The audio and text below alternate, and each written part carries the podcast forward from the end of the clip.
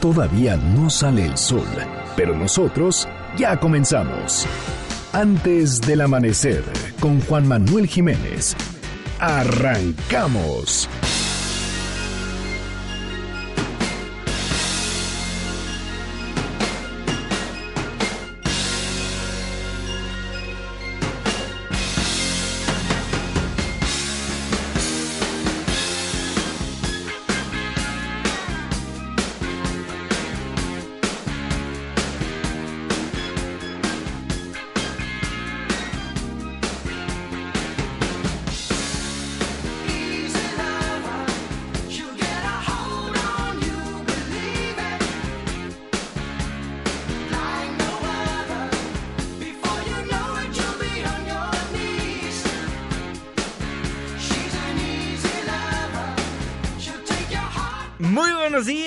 Muchísimo gusto darles la bienvenida a este espacio madrugador de MBS Noticias 102.5.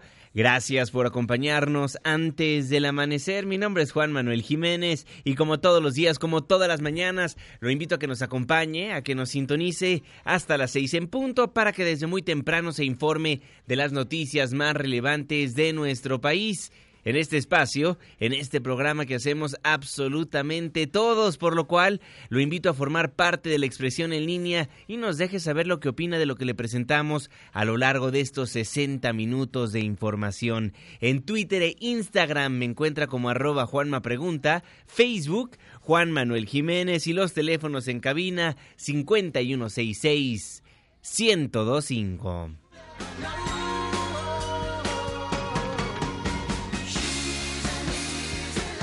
Hoy cumple 69 años de edad Phil Collins, por eso escucharemos a lo largo de este espacio informativo las distintas canciones que lo llevaron al éxito. Easy Lover, Phil Collins.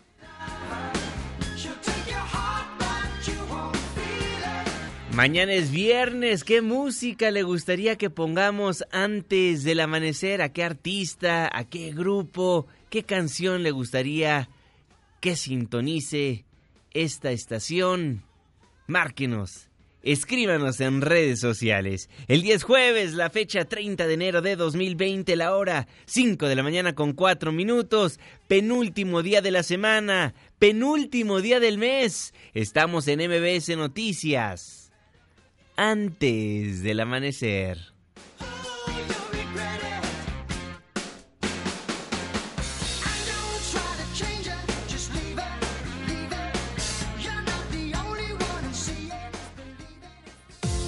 ¿De quién es el santo? Hoy, 30 de enero del 2020, felicitamos a Barismeo, Martina, Jacinta. Muchas felicidades. Clima. 5 de la mañana con 5 minutos, Marlene Sánchez. Bueno amigos del auditorio, muy buen día. Les informo que los frentes fríos número 35 y 36 y la séptima tormenta invernal de la temporada generaron vientos fuertes en Chihuahua, Durango y Guanajuato. Se prevén lluvias fuertes en Nuevo León y Tamaulipas. En contraste, se estiman temperaturas máximas de 35 a 40 grados Celsius en Chiapas, Colima y Guerrero. Para la Ciudad de México se pronostica cielo nublado sin lluvias. Los termómetros marcarán una mínima de 9 grados Celsius y una máxima de 24. Este fue el reporte del clima antes del amanecer. Muchísimas gracias Marlene Sánchez y gracias a usted también por sintonizarnos antes del amanecer a través de la señal que sale de MBS Noticias 102.5. Saludo con gusto a todas las personas que nos ven y nos escuchan a través de nuestra página de internet mbsnoticias.com y por supuesto que le mandamos un caluroso abrazo a las personas que nos honran con su presencia a través de las distintas aplicaciones que hay en los teléfonos inteligentes. El reloj está marcando las 5 de la mañana con 6 minutos. Le voy a informar. A inicios de esta semana, a principios de esta semana que ya está por concluir, le dábamos a conocer que el Instituto Nacional de Migración anunció que debido a la contingencia sanitaria provocada por el coronavirus, quedaba prohibida la entrada a los albergues y estaciones migratorias de los representantes de organizaciones religiosas y de organismos de la sociedad civil, por lo que por obvias razones hubo una inconformidad por parte de las ONGs en la frontera sur. Luis Zárate, ¿cómo estás? Buen día. Muy buenos días, Juanma. Para informarte que al prohibir oficialmente las visitas de organismos de derechos humanos y religiosos a las estaciones migratorias en todo el país, defensores del Centro de Derechos Humanos Fray Matías de Córdoba en Chiapas señalan de intolerancia del gobierno mexicano a las críticas. Salvador de la Cruz, responsable de los asuntos jurídicos de este centro, dijo que el Estado mexicano no solo es intolerante a las críticas, sino protector de sus relaciones e intereses con los Estados Unidos en el tema migratorio. Mira, la crítica, pues la interpreta como un ataque, como un acto de oposición, ¿no? Nosotros no somos la oposición política de nadie, somos un centro de derechos humanos. Nuestro enfoque es el respeto y la promoción de los derechos humanos y de ahí no nos salimos. El control migratorio a partir de los acuerdos con Estados Unidos y del despliegue de la Guardia Nacional se ha dado una vuelta de tuerca muy dramática. Todo se complica más y todo es más violatorio de derechos humanos y por lo tanto nuestro nivel de denuncia pues se eleva. El activista de los derechos humanos destacó que el gobierno de los Estados Unidos tiene una obsesión de convertir a México en el guardia de la puerta trasera. Agregó el activista que la respuesta de México con detenciones y deportaciones a las personas que vienen buscando refugio es contrario a los diversos tratados que este país ha firmado, por lo que está obligado a proteger a los migrantes y no a reprimirlos. La estación migratoria siglo XXI, como se llama oficialmente, es un lugar de privación de libertad considerado el más grande de América Latina, orientado para la detención migratoria. Tiene, por lo tanto, una, una, arquitectura extremadamente carcelaria. Está dividido en módulos y celdas, pero complica también nuestro trabajo como sociedad civil, porque vemos todos los días cómo las personas eh, migrantes sufren violencia institucional, sufren discriminación, eh, sufren falta de acceso a derechos y finalmente cientos de miles de ellas son retornadas forzosamente a sus países de origen. Aseguró Salvador de la Cruz que el Estado mexicano debe desaparecer al Instituto Nacional de Migración ya que está plagado históricamente de abusos y corrupción para dar paso a una nueva institución que dé garantías a los migrantes con un enfoque más humanitario. Hasta aquí el reporte. Muchísimas gracias Luis y frente a los reclamos de defensores humanitarios y religiosos a quienes el Instituto Nacional de Migración les ha impedido el paso a estaciones migratorias, López Obrador, el presidente de la República, le instruyó al comisionado Francisco Garduño a no impedir los ingresos. Prohibido prohibir en todo, casi en todo. ¿Qué pasaba antes? Pues, pues así actuaban. Si por eso calienta cuando nos quieren confundir. Pero si, si, si es así, ahora lo está escuchando Francisco Garduño, si fuese así, y no tienen por qué impedirle a nadie la entrada, es que el que nada debe, nada teme. Si hay abusos, de inmediato corregirlos. Sí, sí, es menester hacerlo. Sí, eso no puede darse. Entonces, contrario a lo que horas antes emitió el titular del Instituto Nacional de Migración, de prohibirle la entrada a las ONGs y grupos religiosos a las estaciones migratorias, Francisco Garduño cambió de opinión y dijo lo siguiente. Invitamos nuevamente a que las ONGs que tengan preocupación y quieran trabajar en en los grupos migratorios está abiertas las puertas para que hagan las visitas programadas y igual a la comisión de migración de los diputados o algunas otras comisiones que concurran en esta igual para que vean el trato que se le da a los menores en el que se tutela el, el bien mayor. Las mañaneras mágicas. Dice algo el presidente y horas después cumplen los funcionarios públicos. Por su parte, el secretario de Seguridad y Protección Ciudadana, Alfonso Durazo, aseguró que detrás del 80% de la movilización de migrantes en la frontera sur del país hay tráfico de personas.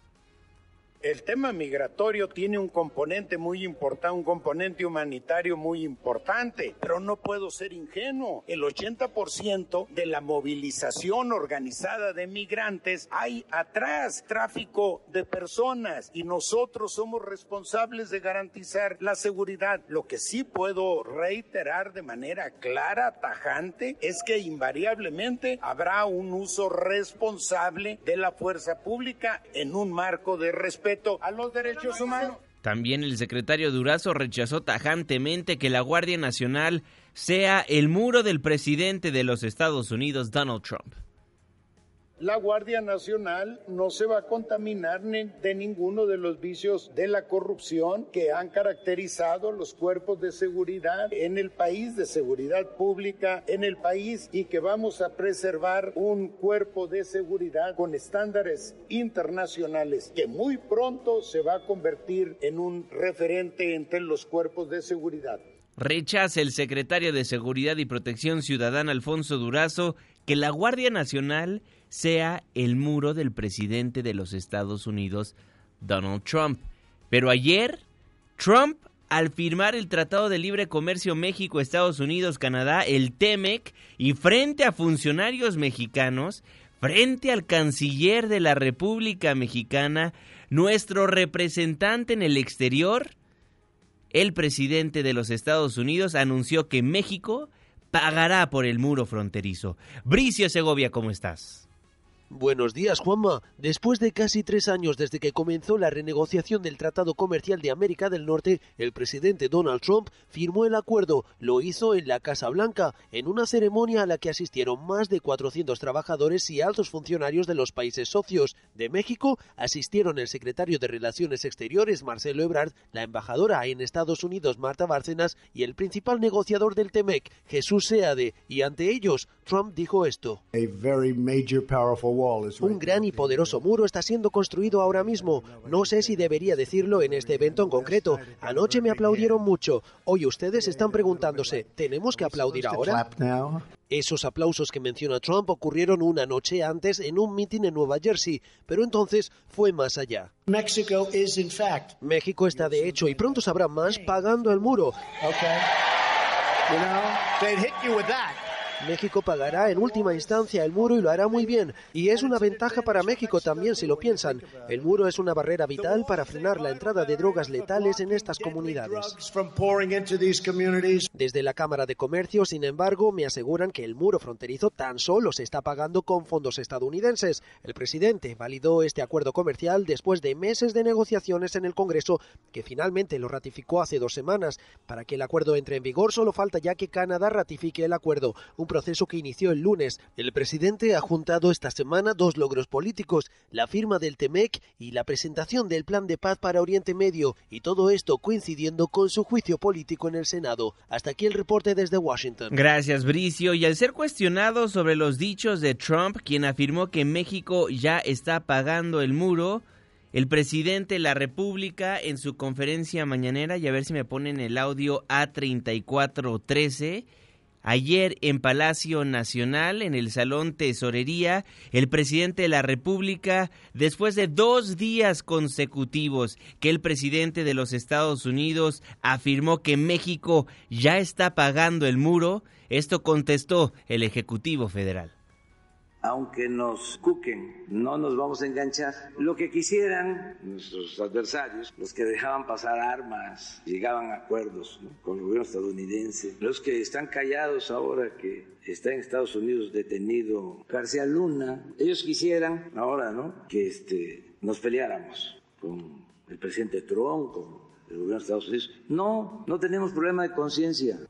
No tenemos problemas de conciencia, dice el presidente Andrés Manuel López Obrador. Son las 5 de la mañana con 15 minutos. Y en otros temas, el secretario de Seguridad y Protección Ciudadana, Alfonso Durazo, rechazó que no existe una estrategia de seguridad en nuestro país. El secretario señaló que más allá de que no se esté de acuerdo con lo que se está haciendo en este gobierno, nadie puede negar que hay una estrategia es común escuchar que no hay estrategia o cambien de estrategia, pero nadie dice en qué consiste el cambio de estrategia. Ver, pueden estar o no de acuerdo con la estrategia, pero nadie puede negar que hay estrategia. Imaginen ustedes el nivel de penetración institucional que ha permitido la corrupción cuando un exsecretario de seguridad está ha sido detenido en el país vecino por una presunta protección al cártel más relevante, a la organización más eh, criminal más relevante de la etapa en la que a esta persona le correspondió ser responsable de la seguridad. Tenemos 76 mil elementos desplegados ya a nivel nacional. Son totalmente insuficientes todavía, pero 76 mil elementos son más del doble de lo que tenía la Policía Federal en toda su existencia. Y la meta es tener a 150 mil elementos el 2021. Recuerde que para el primero de diciembre del 2020, cuando se cumplan dos años de gobierno del presidente Andrés Manuel López Obrador, debe de haber más seguridad y paz en la República Mexicana. Es la promesa del gobierno federal. Van varios días que el secretario de Seguridad y Protección Ciudadana, Alfonso Durazo, da a conocer esto en los diferentes eventos a los que ha ido esta semana. Son las 5 de la mañana con 18 minutos y mientras la promesa de la seguridad sigue estando en el discurso, hay cambios, hay hechos concretos que acontecen en nuestro país. Nos vamos al norte porque la Marina ayer implementó un operativo en Culiacán y detuvo a un familiar de Caro Quintero. ¿De quién se trata? Karina Méndez, ¿cómo estás? Hola, ¿qué tal Juan Manuel? Buenos días. Desde Sinaloa te saludo y te informo que en la tarde de este miércoles, elementos de la Marina, en conjunto y con apoyo de inteligencia naval, integrantes de la Unidad de Operaciones Especiales UNOPES de la Armada de México CEMAR y con inteligencia naval, detuvieron a Ismael Quintero Arellanes, sobrino del narcotraficante Rafael Caro Quintero. La detención se realizó en el fraccionamiento Estanza Toscana, ubicado en el sector Valle Alto, en Culiacán. Los elementos navales fueron apoyados por un helicóptero MI-17 artillado para dar seguridad perimetral mientras se realizaba la operación y evitar que el detenido fuera rescatado por los integrantes del cártel del Pacífico. El ahora detenido será trasladado y puesto a disposición del juez de distrito especializado en el sistema penal acusatorio del Centro de Justicia Penal Federal en la Ciudad de México con sede en el reclusorio norte para definir su situación jurídica conforme al procedimiento correspondiente. A diferencia del jueves negro en Culiacán efectuado el pasado 17 de octubre, este operativo de detención se realizó en 10 minutos sin un solo disparo. Hasta aquí mi reporte. Muchísimas gracias Karina Méndez y de ese punto de la Ciudad de México nos trasladamos a Chihuahua la frontera de Chihuahua con Sonora porque de las siete personas que ya fueron detenidas por su presunta participación en el ataque a la familia Levarón, uno ya declaró que sí está implicado en los hechos. Recuerde que ahí varios menores de edad fueron asesinados. Unos gemelos de apenas tres meses fueron atacados por grupos delictivos en aquel punto de nuestro país. Al informar lo anterior, Julián Levarón detalló que las autoridades tienen ya identificados a por lo menos 50 personas implicadas en estos hechos. Hasta ahora lo que sabemos es esto, que hay siete detenidos en México, nomás uno de ellos está detenido por haber participado directamente en la masacre, los otros se sabe que participaron y tienen al menos 40, entre 40 y 50 personas identificados de haber participado. A estas pobres señoras y a sus hijos les dispararon más de 3.500 disparos. Sabemos que hay dos detenidos en Estados Unidos por haber participado en, en esa masacre. Así lo daba a conocer Julián Levarón y por su parte Brian Levarón sostuvo que ante la falta de soluciones en México no dudará en solicitar de nueva cuenta la ayuda de Estados Unidos. Me pueden llamar lo que pueden, quieren llamarme, pero yo voy a buscar cada herramienta porque yo estoy desesperado. Yo tengo mi padre que vive en México, mis hermanos, mis hijos que, que todos los años vamos, tengo mi rancho, yo quiero poder llegar y no sentir que me van a matar. Y si yo tengo que pedir la ayuda de los Estados Unidos para lograr eso, yo lo voy a hacer. Si yo tengo que preguntar ayuda a los Estados Unidos para proteger a mis seres queridos porque estoy desesperado que en México no hay la solución, yo lo voy a hacer. Al menos, al menos así reaccionan quienes tienen doble nacionalidad. Mataron a varias personas, nueve, nueve muertos por lo que ocurrió en la frontera de Chihuahua con Sonora. Increparon varias camionetas de la familia Levarón, les prendieron fuego y les dispararon. Los mataron. Una de muchas historias en la República Mexicana. Son las 5 de la mañana con 22 minutos.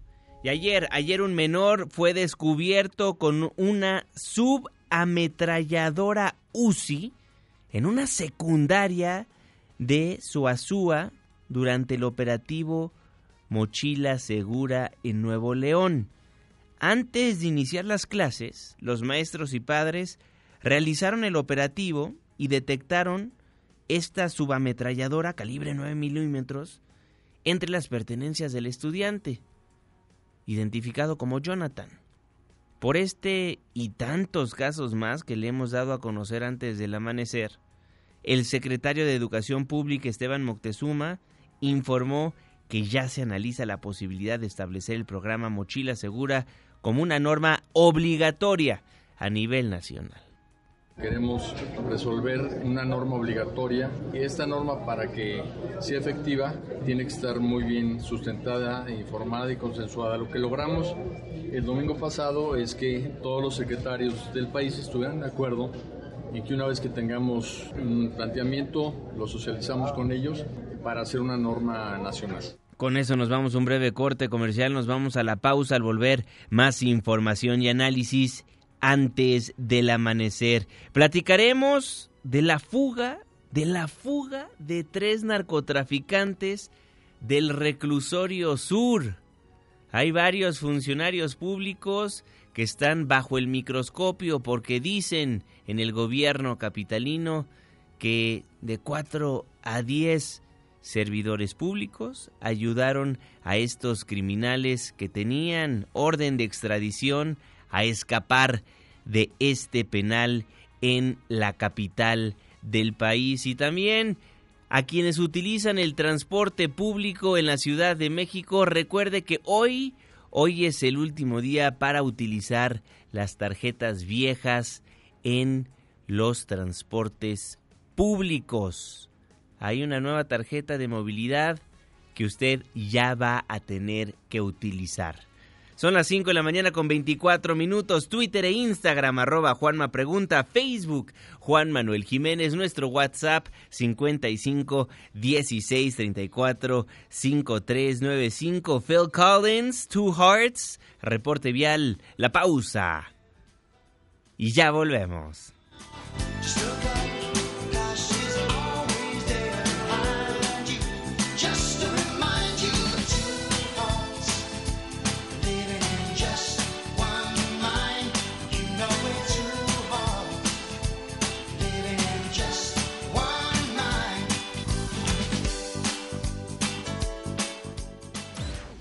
Antes del amanecer, con Juan Manuel Jiménez. Con Juan Manuel Jiménez. Continuamos.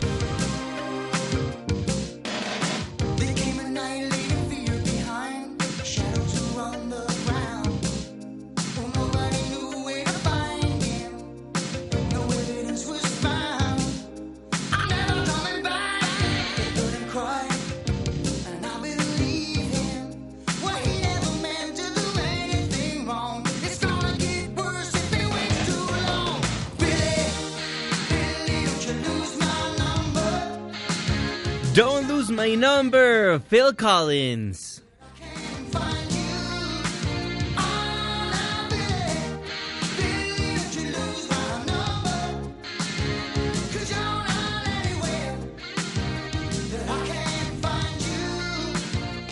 Un día como hoy, pero de 1951, nacía el baterista, cantante, compositor, productor y actor británico Phil Collins. Por eso escuchamos su música antes del amanecer. Son las 5 de la mañana con 29 minutos. Gracias por madrugar con nosotros.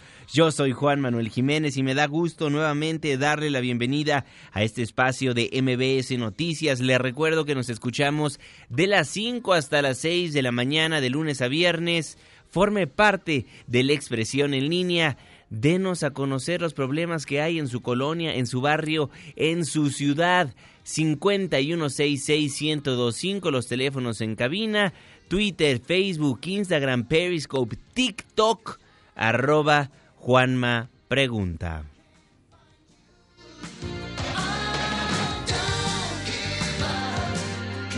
30 minutos después de la hora, saludo con gusto al jeque de los deportes, Luis Enrique Alfonso. Muy buenos días, mi jeque. Deportes con Luis Enrique Alfonso. ¿Cómo estás, mi querido Juan? Amigos de antes del amanecer, vámonos con los deportes. Al ritmo de la banda sinaloense, Juanma, con la letra de la canción Un puño de tierra. Así fue como este grupo de paisanos le dieron el último adiós a Kobe Bryant a las afueras de la arena donde jugó durante 20 años en el Staples Center. La verdad, una, una imagen eh, muy eh, significativa, sobre todo por la identidad que tenía con la comunidad mexicana, con la comunidad latina en la ciudad, o eh, pues después de, después de la Ciudad de México es donde más paisanos hay, Los Ángeles, la esposa de padres mexicanos, entonces la verdad muy conmovedor con toda esta imagen usando la playa de los Lakers y echándole al ritmo de la banda. Suéltale Paquito para que se escuche cómo despidieron a Kobe Bryant los paisanos.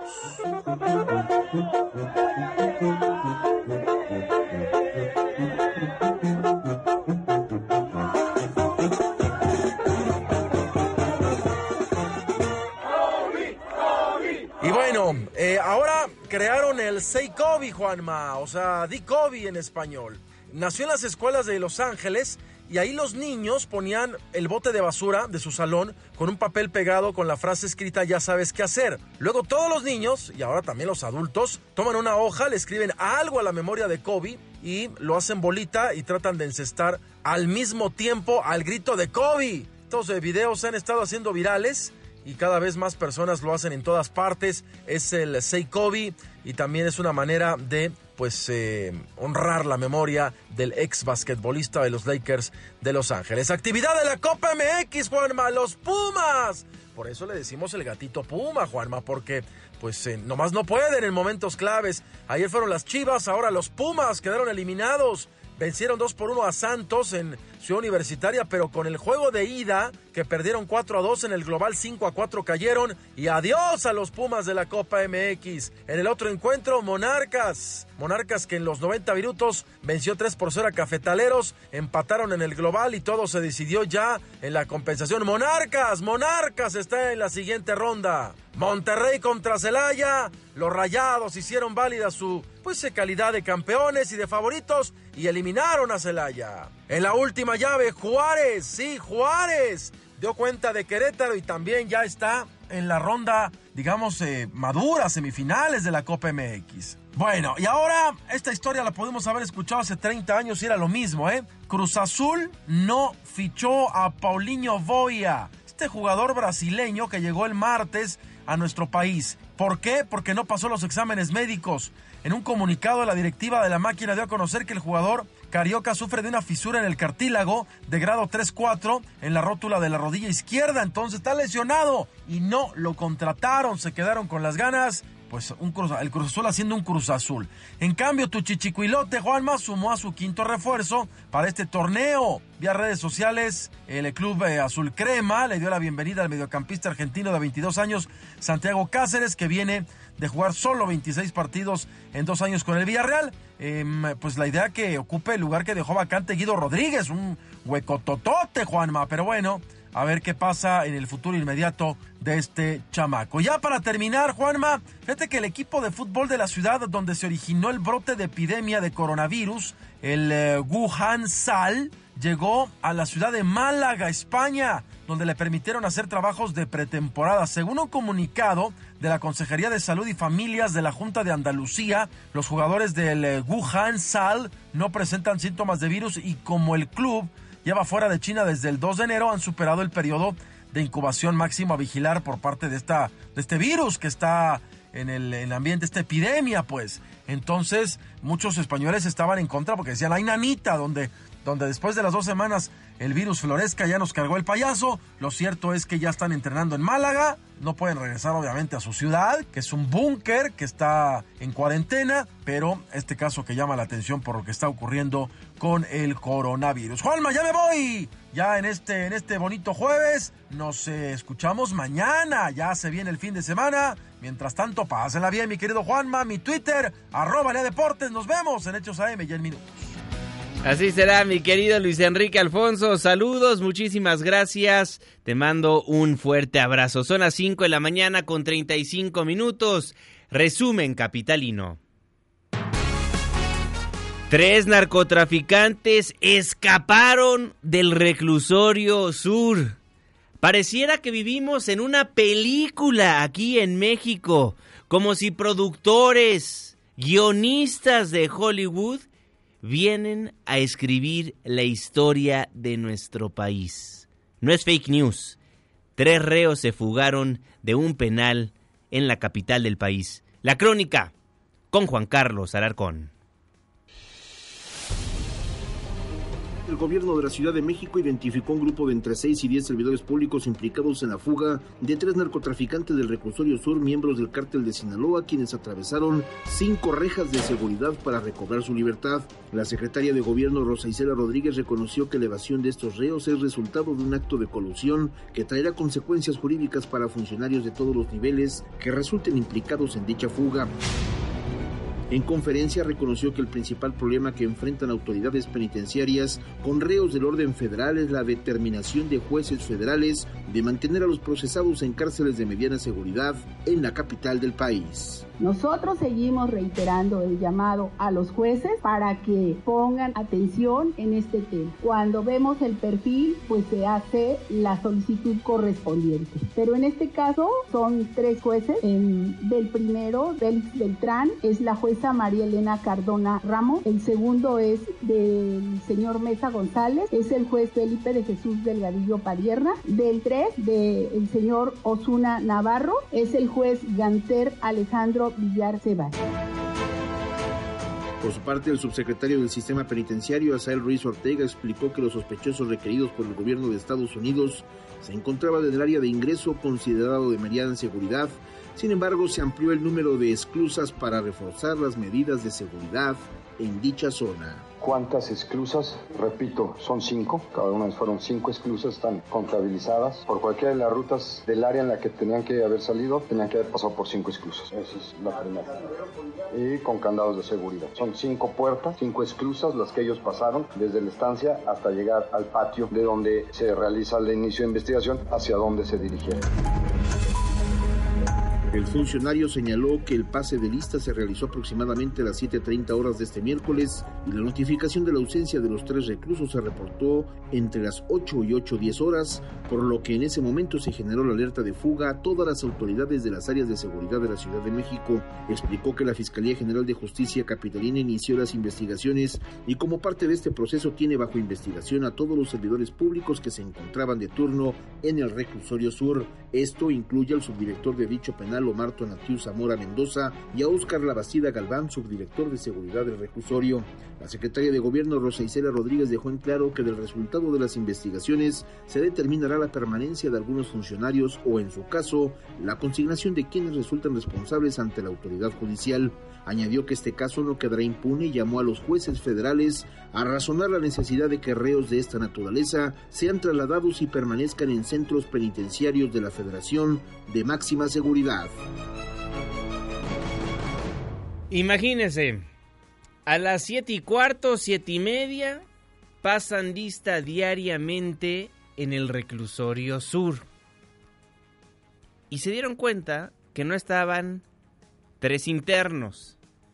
Pero es hasta las ocho y cuarto, ocho y media, ocho de la mañana, cuando le dan a conocer a Asael Ruiz, quien es el subsecretario del sistema penitenciario, que se habían escapado. Tuvieron una hora, una hora, estos narcotraficantes para fugarse. En una hora pudieron haber agarrado una moto y escapar por la carretera libre a Cuernavaca. o a cualquier otro punto de la República Mexicana. Les dieron una hora de ventaja. Se escaparon tres personas de un penal. Ayer, para nuestro programa Tu ciudad en tiempo real, fuimos al penal para ver si había un operativo policíaco, retenes en las inmediaciones, si había policías tal vez entrevistando a vecinos para ver si habían visto algo. Y no encontramos nada. No soy experto, no me dedico a saber cómo opera la policía. No soy un experto, repito, en el tema. Pero lo más lógico sería que haya retenes en las inmediaciones del penal para tratar de encontrar a los delincuentes. O tan siquiera policías que estén preguntando de casa en casa si alguien vio algo. Porque al parecer nadie vio nada. La jefa de gobierno Claudia Sheinbaum prometió llegar a las últimas consecuencias para esclarecer la fuga de los tres internos del reclusorio sur. Aseguró que se llevará a cabo una revisión de las cámaras de seguridad, además de que se puso en marcha el protocolo para atender estos casos. Tenemos que revisar en este caso qué fue lo que ocurrió a fondo, una revisión completa de qué fue lo que ocurrió, por qué se dio y la Secretaría de Gobierno está ahí muy atenta del tema de los reclusorios. Ha habido algunos cambios, se han hecho ajustes, estamos incorporando parte de la digitalización para acabar con la corrupción, varios temas, pero en este caso vamos a revisar exactamente qué fue lo que pasó y llegar a las últimas consecuencias. Alrededor de las ocho y media de la mañana, como eh, me informaron a las 8.40, de inmediato eh, hay una, se instala la sala de crisis para estos temas. La secretaria de gobierno está atenta a ello, el subsecretario se fue para allá, se está atendiendo y vamos a seguir dando información para que haya total transparencia. ¿Se buscan los alrededores de En todos lados, sí, y con las cámaras de seguridad estamos ahí atentos. ¿Conoce el dicho con dinero baile el perro? Pues ayer cuando platicábamos con vecinos en las inmediaciones de este centro de reclusión, con vecinos, con locatarios, con comerciantes del reclusorio sur, nos decían, con dinero salte el reo. Y sí, ¿no? Hay varios servidores públicos que están bajo investigación, pero ya veremos, aparte de ser sancionados, si se encuentran, si, si la autoridad encuentra a estos ya prófugos de la justicia, a estos criminales, a estos jóvenes, porque están chavos, que son buscados por la autoridad estadounidense. Tenían orden de extradición. Son las 5.42. Y este año el gobierno capitalino destinará cerca de 100 millones de pesos a la Fiscalía General de Justicia de la Ciudad de México para que se fortalezcan durante el primer semestre las acciones que llevará a cabo el Banco de ADN para uso forense, mismo que está orientado a identificar a los autores de agresiones sexuales contra niñas, niños y mujeres en la capital del país. Y finalmente lo que tiene que ver con las modificaciones a las leyes que impulsamos con el Congreso de la Ciudad de México, que es el Banco de ADN que ya fue aprobado y que se van a destinar cerca de 100 millones de pesos a la Fiscalía General para que a partir del primer semestre pueda avanzarse en el fortalecimiento del banco de ADN, particularmente orientado al tema de agresiones sexuales, como quedó establecido en el Código Penal y en la propia ley de banco de ADN. Padres de familia de alumnos de las preparatorias 3 y 9 de la UNAM dieron un ultimátum a los paristas que mantienen tomadas las instalaciones desde hace más de dos meses para que devuelvan la escuela aseguran que buscan que sea de manera pacífica, pero si es por la fuerza también refieren estar dispuestos. Que lo, como lo vimos el lunes, estamos dispuestos a recuperar las instalaciones a como dé lugar. Y como dé lugar bajo argumentos legales y con, si esa fuerza, pues con la fuerza tenemos que defender lo que por constitución se me dicen los niños que es la educación eh, para todos, ¿no?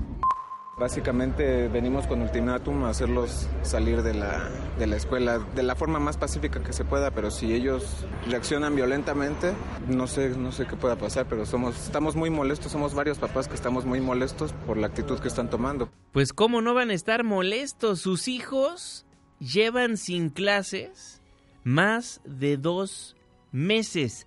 Si bien, si bien, y lo aclaro, se entiende perfectamente por qué se están manifestando, porque la violencia de género es un gran lastre que tienen las autoridades capitalinas y dentro de la máxima casa de estudios, también es justo que quienes quieran estudiar y ya quieran dejar ese tema en otro lado, se siga exigiendo justicia, pero que ya quieran regresar a clases, pues también es justo que les regresen, les regresen ese plantel educativo. Padres de familia de alumnos que están en contra de la toma de instalaciones y paristas intercambiaron ayer insultos, golpes y agresiones con gas pimienta.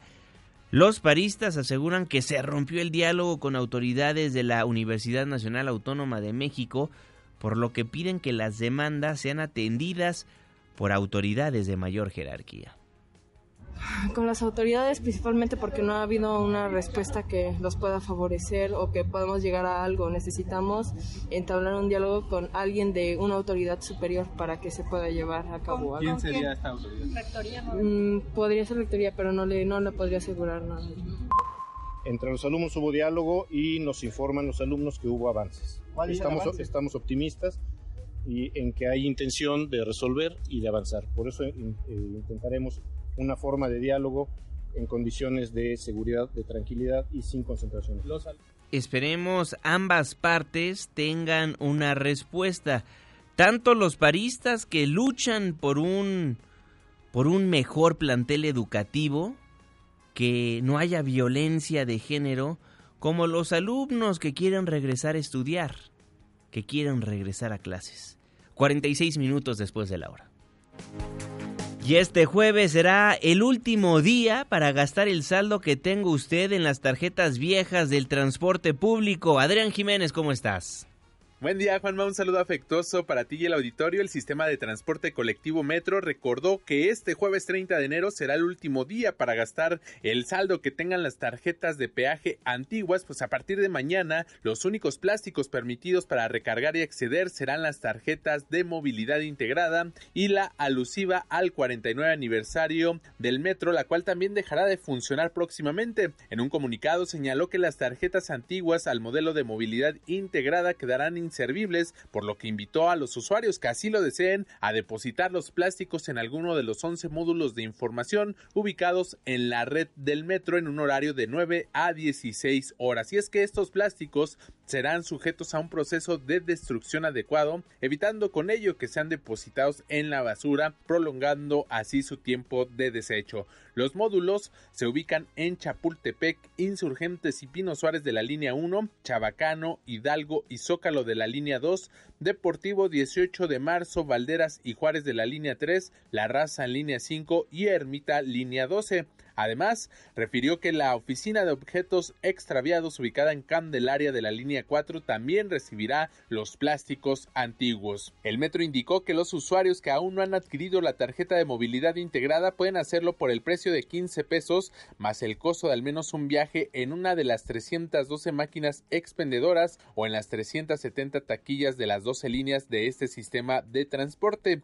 Cabe recordar que la tarjeta de movilidad integrada, según las autoridades de la ciudad, cuenta con elevados candados de seguridad y será la única válida para ingresar al metro, así como al metrobús, tren ligero, trolebús, red de transporte de pasajeros conocido como RTP, Ecobici, bici estacionamientos y el próximo cablebús. Juan Auditorio es la información.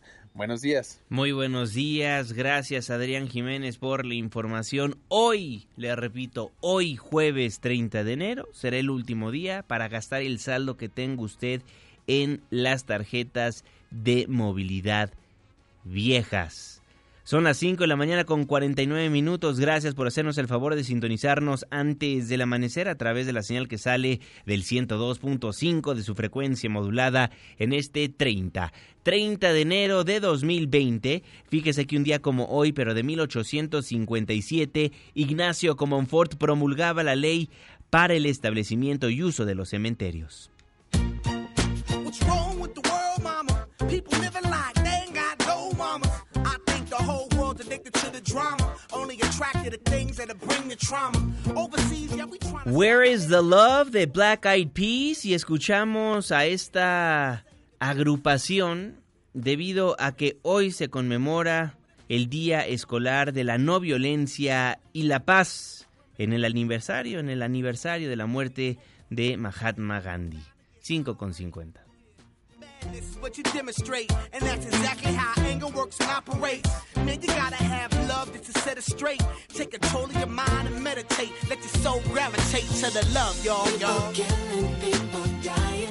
Gracias por continuar con nosotros. Mi nombre es Juan Manuel Jiménez. Le tengo más información. Resumen de noticias antes del amanecer.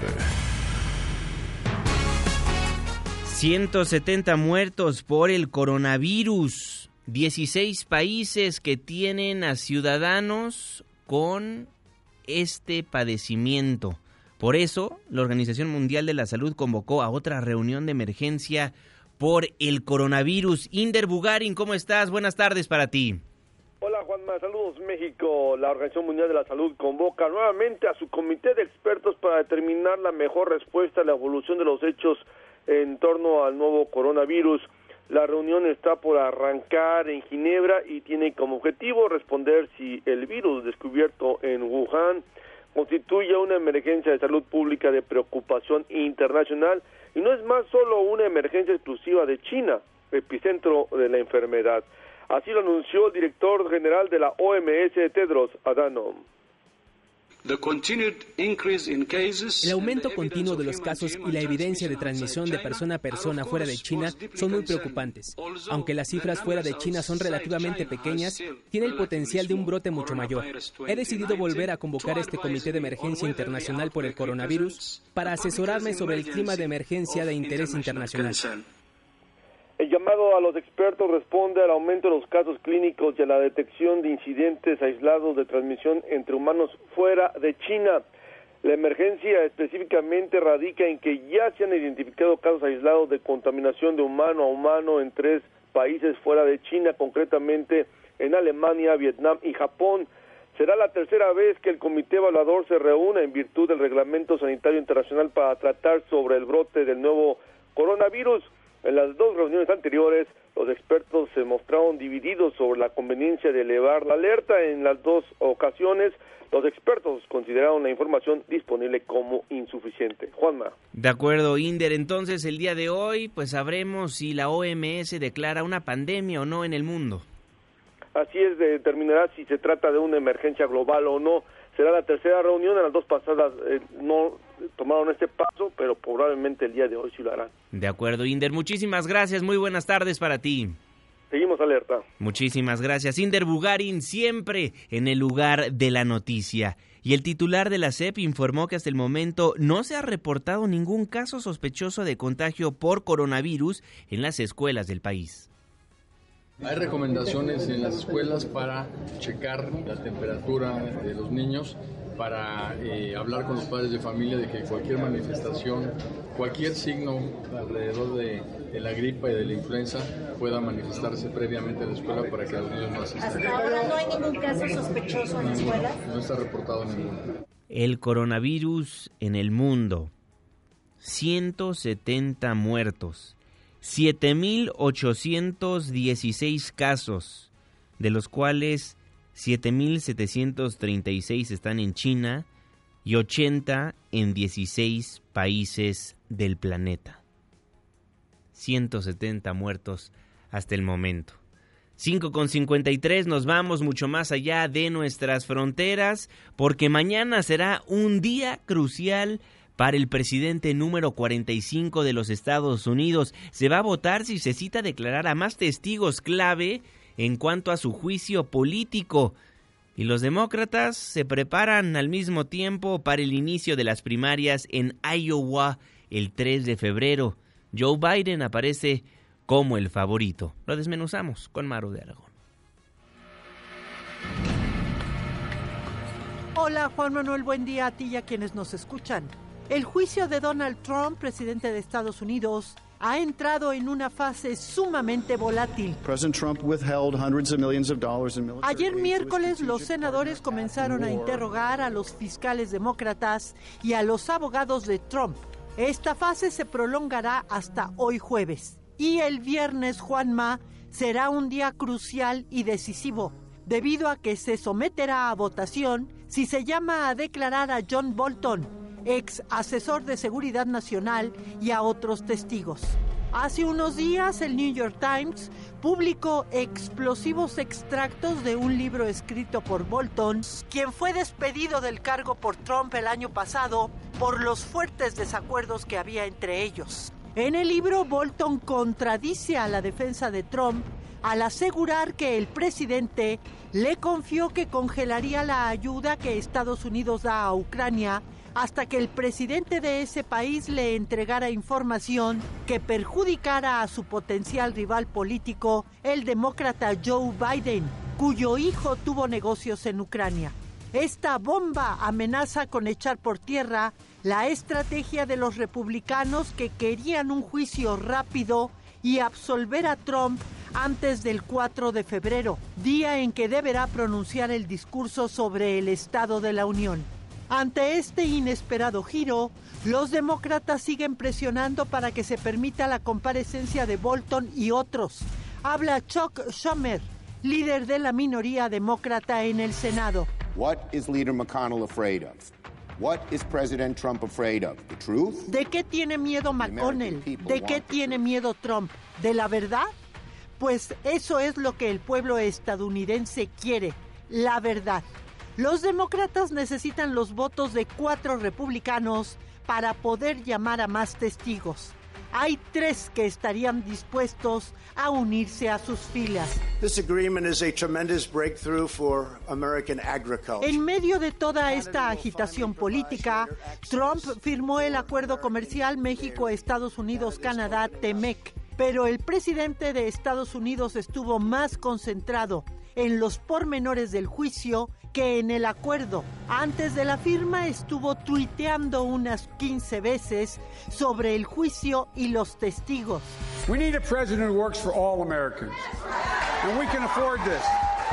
El 3 de febrero arrancan las primarias demócratas en Iowa.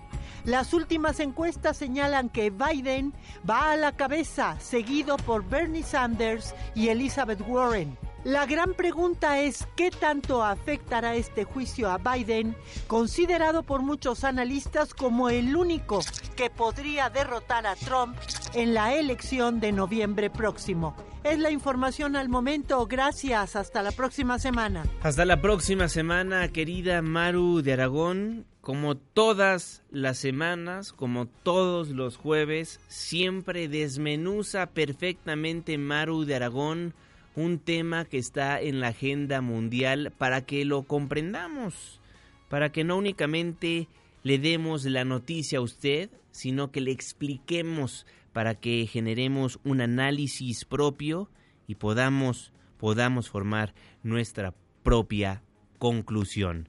Son las 5 de la mañana con 58 minutos tiempo del centro de la República Mexicana. Muchísimas gracias a las personas que nos escuchan en Tlaxcala, Estado de México, en Tamaulipas, en Baja California Sur.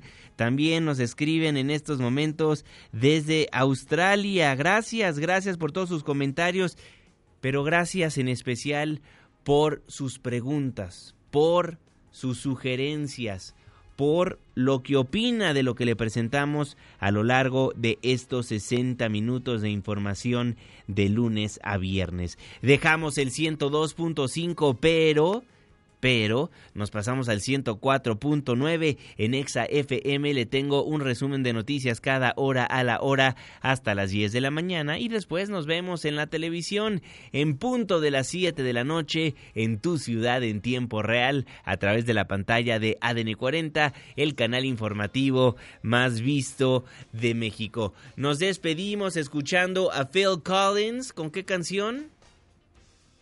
¿La 6? Con Something Happened on the Way to Heaven. Espero pase un gran día. A nombre de este gran equipo de trabajo, se despide de ustedes su servidor y amigo Juan Manuel Jiménez. Disfrute disfrute de este penúltimo día del mes.